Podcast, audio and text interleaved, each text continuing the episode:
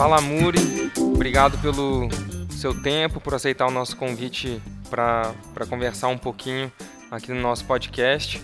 Vou, nem vou fazer sua apresentação, vou pedir para você contar um pouco da sua história, falar um pouco também como você começou no blog e também você contar um pouquinho aí do seu background aí na ABS, na Associação Brasileira de Startups. Pode ser?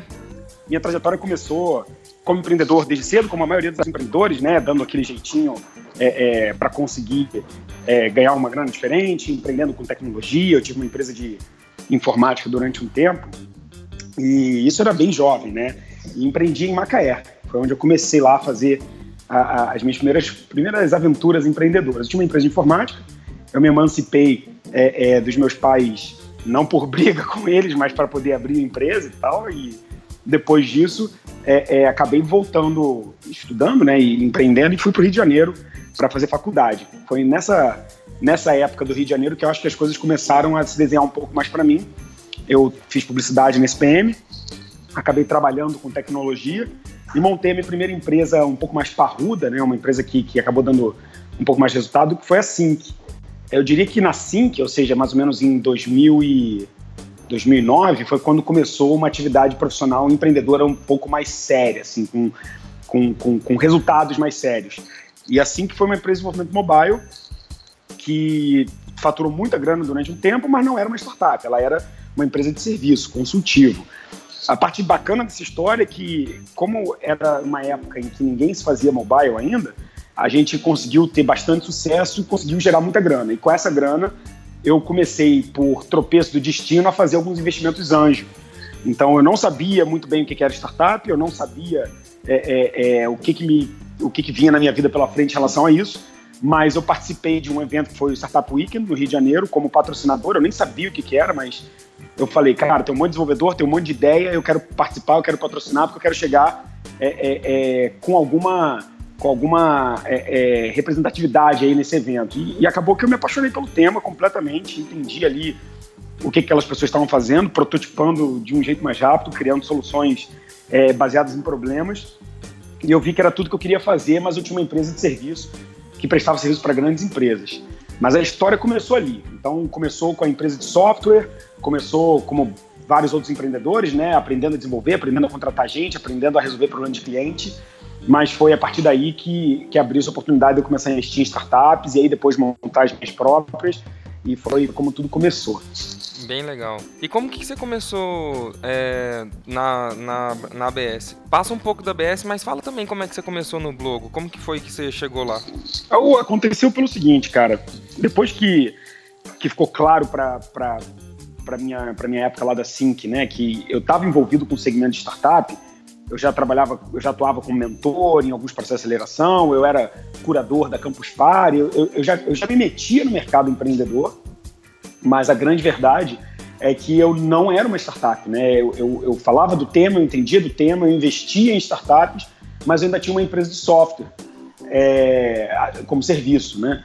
E aí acabou que a, a, a trajetória para virar empreendedor por trás de uma startup começou quando a gente tentou fazer alguns hackathons dentro da empresa e começou a criar produtos com isso. Então, antes do próprio blog, o, o produto que teve mais destaque é, e que foi talvez essa, que abriu essas portas foi o Crossfire, que era uma, uma ferramenta, é, é, uma plataforma que, que conectava o mundo offline com o mundo digital através de reconhecimento de imagem em jornais, revistas. E isso foi feito dentro da Sync.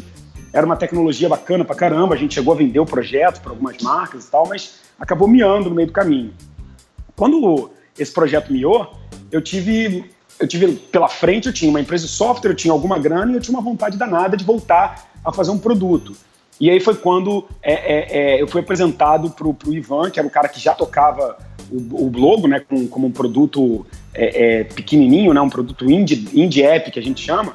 Uhum. E aí eu falei, cara, você tem uma oportunidade bacana aqui, porque tem um baita de um software no mercado que é o mercado de blogging, só que você era um indie dev, né, um cara só por trás do produto, e eu tenho toda uma bagagem de startup, eu tenho alguma grana, por que a gente não senta e não faz isso junto? E aí a gente, o produto já estava parado há alguns anos e a gente deu uma, um, um revamp na, na, marca. Sentamos eu, o Renan, que, que era o CTO e co-founder do blog também, e o, Ivan, E a gente falou, cara, beleza, então a gente vai fazer para o mercado internacional, a gente vai pegar grana de investidor anjo para tocar esse primeiro ano de desenvolvimento do produto aí, fazendo um pouquinho diferente do que a maioria dos, dos guias indica, né? A gente realmente correu atrás de grana para poder fazer isso, até aproveitando o fato de que já tinha uma história como investidor anjo e tal.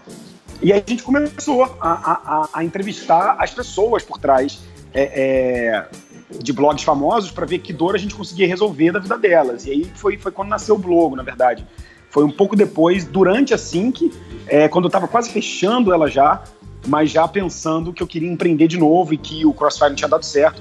Aí juntaram três pessoas, um cara de design, um cara de desenvolvimento e eu na parte de negócio, e uma visão afiada de fazer um produto global, né? um, um produto para o mercado americano, principalmente, que era o mercado de blogging. E aí nasceu o Blogo e a gente colocou ele no ar. Começamos a, a conversar em 2012 e em 2013, mais ou menos, o produto acabou sendo lançado. Ah, legal. Uma outra coisa que eu assim, tenho curiosidade de saber é porque você é um dos caras que eu vi primeiro, é, vou colocar assim, lá em 2015, quando eu vi você com o blog, é, eu vi que você tinha esse produto que, como a gente chama, é um produto global. Você vende lá fora, você já figurou como destaque na Apple Store mais de uma vez, se não estou enganado. É, como que é esse desafio, cara, de começar global, de pensar de maneira internacional e ao mesmo tempo tá aqui no Brasil e tipo isso é realmente possível?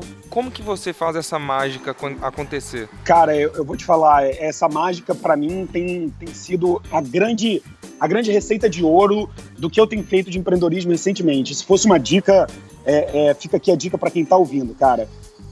Ao, quando você mira internacionalmente você você não está fazendo nada mais nada menos do que apontando para um mercado gigantesco. O mercado americano é um mercado em procura, em volume, em anúncio, em demanda, ridiculamente alto comparado a outros mercados.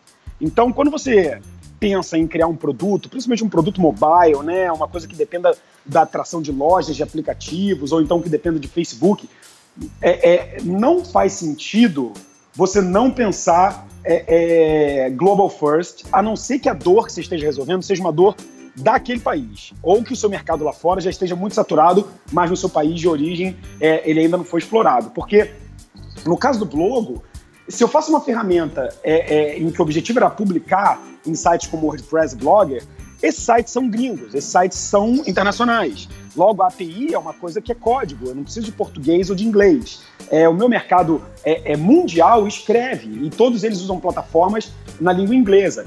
Se eu não focasse no mercado americano, provavelmente o meu TAM, né, o meu Total Addressable Market, ia ser muito pequeno nesse início.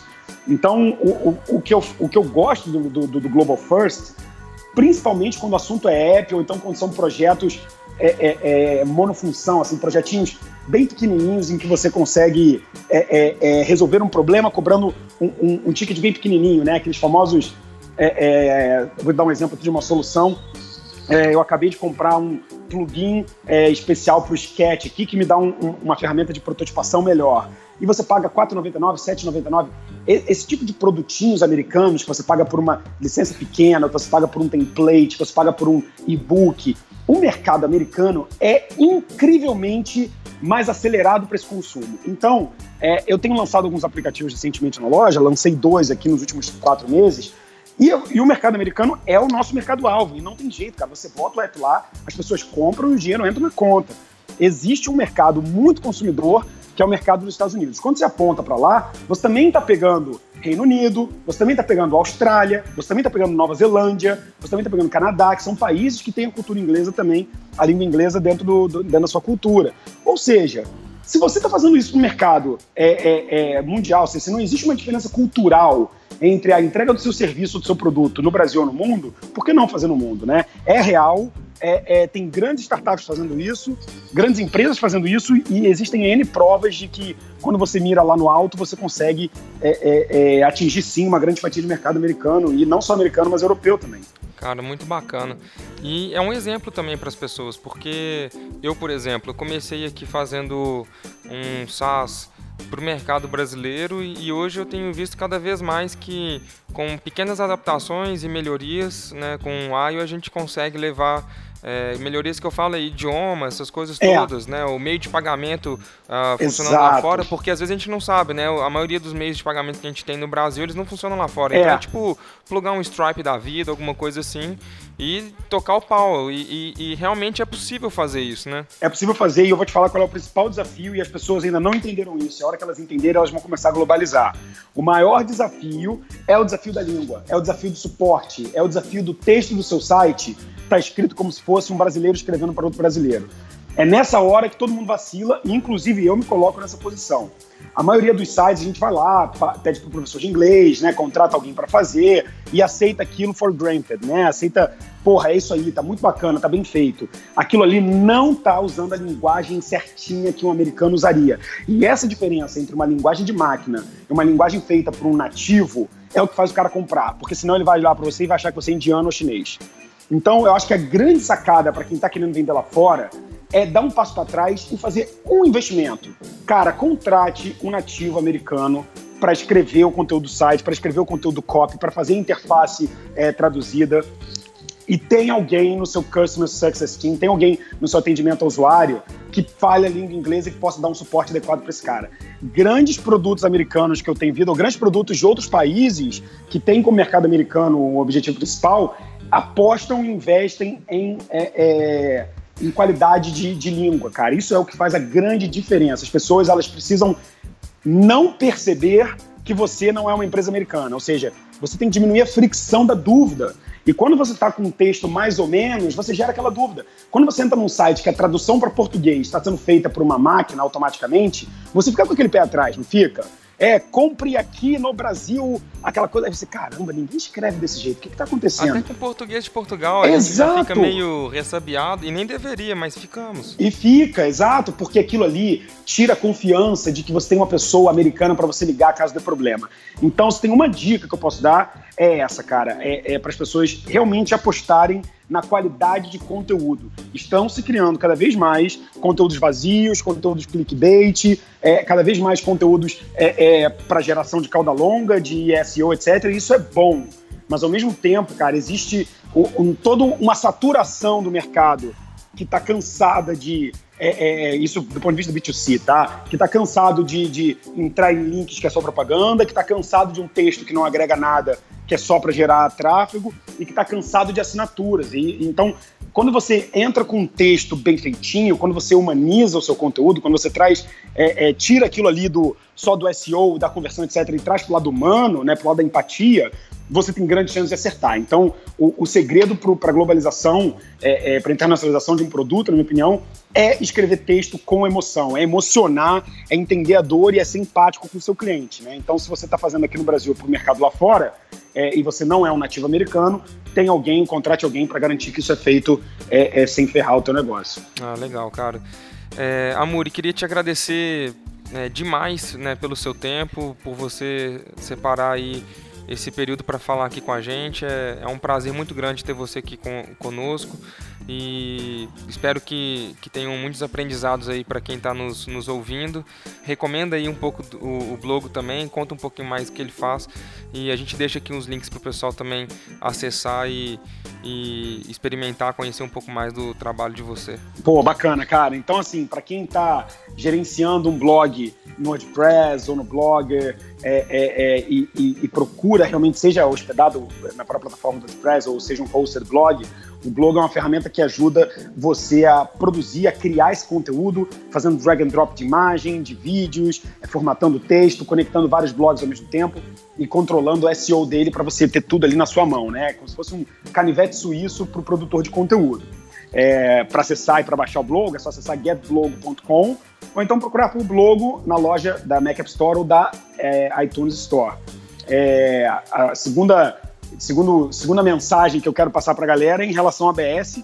É, os empreendedores que estão ouvindo a gente aqui, é, que são empreendedores por trás de startup, que já montaram seu negócio, que já abriram seu CNPJ, é, acessem o site da ABS, abstartups.com.br e, e descobre lá o que, que a gente tem feito pelas startups. A gente tem é, como principal ponto para as startups o nosso pacote de associados, que a gente entrega uma série de benefícios para esse cara, além é, é, obviamente, dos descontos e serviços, etc. A gente tem pitch training, a gente tem missões internacionais, a gente tem um matchmaking que a gente faz com investidores. Então, tem uma série de coisas bacanas que a gente tem feito aí em 2017 para aproximar é, é, é, é, a dor desse empreendedor de entregas da ABS de fato. E agora, para o segundo semestre, a gente vai ter umas coisas bem bacanas, cara. A gente vai ter.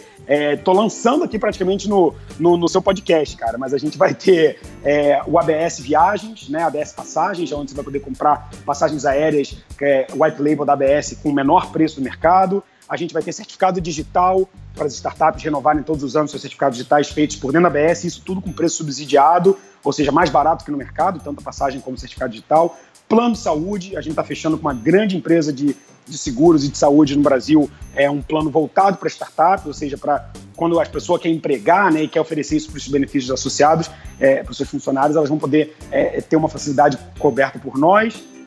E por último, mas não menos importante, a conta, né? A conta de startups. A gente está entregando cartão de crédito conta bancária para essa primeira conta dessa startup que está nascendo e precisa ali ter o seu cartão de crédito em controle para poder operar os seus ads, etc. A ABS também vai entregar esse benefício. São coisas que a gente só consegue fazer porque a gente tem hoje uma base muito grande né, de associados pagantes, são mais de 500 que pagam é, anualmente para estarem ali ativos na ABS, mas também os mais de 5 mil é, que fazem parte hoje do nosso, da nossa base de dados. Né? É nesse efeito coletivo que a gente quer gerar impacto. Então a gente está gerando impacto através de um baita de um programa de associados, através de um empoderamento dos comitês da ABS, que são aquelas verticais, né, que a gente quer fazer com fintech, cleantech, edtech, leadtech, por exemplo, mas também com as comunidades que a gente vai trabalhar no segundo semestre da BS. Então, o, o grande resumo é: acesse o site abstartups.com.br, cadastre sua startup, seja associado, é, aproveite os benefícios e a gente se vê no Case 2017. Combinado, Amori. Muito obrigado aí, viu? Um grande abraço para você. Obrigado pela oportunidade aí, Matt. Obrigado pelo trabalho. Parabéns aí por tudo. Valeu, um abraço.